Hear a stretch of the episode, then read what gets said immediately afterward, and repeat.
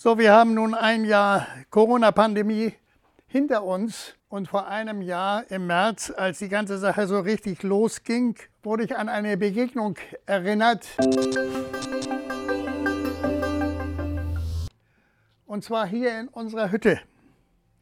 Es war Anfang Januar 2000. Wir saßen gemütlich in der Hütte und unterhielten uns. Wir sprachen über vieles, unter anderem auch unter Glau über Glaubensfragen. Es ergab sich in dem Gespräch, äh, dass ich dann einen Bibelvers aus Prediger 12, Vers 1 Ihnen sagte.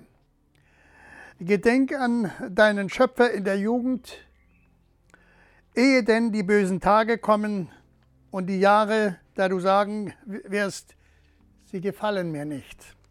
Daraufhin hat eine Enkeltochter mir gesagt, Opa, wir glauben an Gott und wir sind dankbar. Ich sage zu ihr, dankbar bin ich auch. Aber dankbar sind auch andersdenkende und glaubende Menschen. Was meinen wir eigentlich, wenn wir sagen, ich bin ja so dankbar? Wir drücken doch mit dieser Aussage nur aus unsere innere Zufriedenheit mir geht es gut. Und manche sagen, ich bin auch so richtig glücklich. Nun spielt äh, gerade diese Dankbarkeit ja eine große Rolle, ob man nun noch jung ist oder alt, wo sich manches einstellt, was einem nicht so gefällt. Es ist eben nicht alles alle Tage Sonnenschein. Gerade in der Corona-Krise erwischt es ja manchen heftig. Und wenn man denn da gut dabei wegkommt, dann ist man dankbar. An Gott glauben und dankbar sein ist im Leben auch ein Lernprozess. Es gibt in der Bibel verschiedene Beispiele dafür. Und eins will ich nennen. Ein gutes Beispiel spielt bei Lukas im 17. Kapitel. Da geht es um zehn Männer, die Aussatz haben, eine schreckliche Krankheit. Als Jesus in ihr Dorf kommt und sie in Jesus entdecken, rufen sie, Jesus, lieber Meister, erbarme dich unser. Und Jesus hat Erbarmen mit ihnen und er sagt zu ihnen, geht hin und zeigt euch den Priester. Und als sie auf dem Weg zum Priester sind, dort merken sie, dass sie gesund sind, dass sie geheilt sind. Man spürt richtig, Angst und Sorge fallen von ihnen ab. Und nur ein Gedanke ist bei ihnen nichts wie nach Haus, zu Familie und Freunden.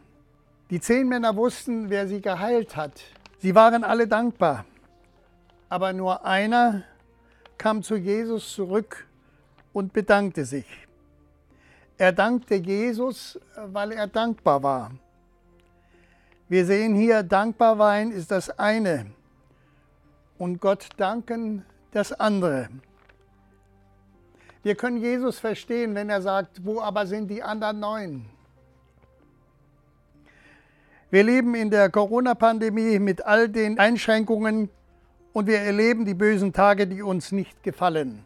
Aber gerade in diesen Zeiten haben wir dennoch allen Grund, äh, Gott dankbar zu sein und ihm zu danken.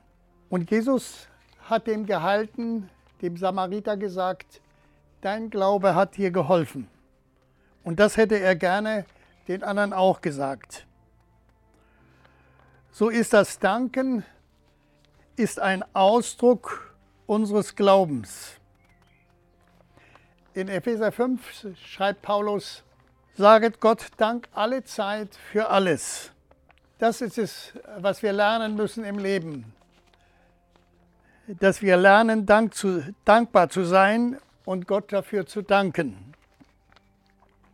Es gibt ein Liedvers, der drückt das aus, was wir täglich auch immer wieder erleben. Jeder Tag trägt seine Last. Du vertraue ohne Wanken. Ehe du gemerkt hast, wird dein Glaube dir zum Danken. Im Übrigen gibt es dieses Wort Dankbarkeit in der Bibel nur achtmal. Aber das Wort danken, das wird über 300 Mal erwähnt.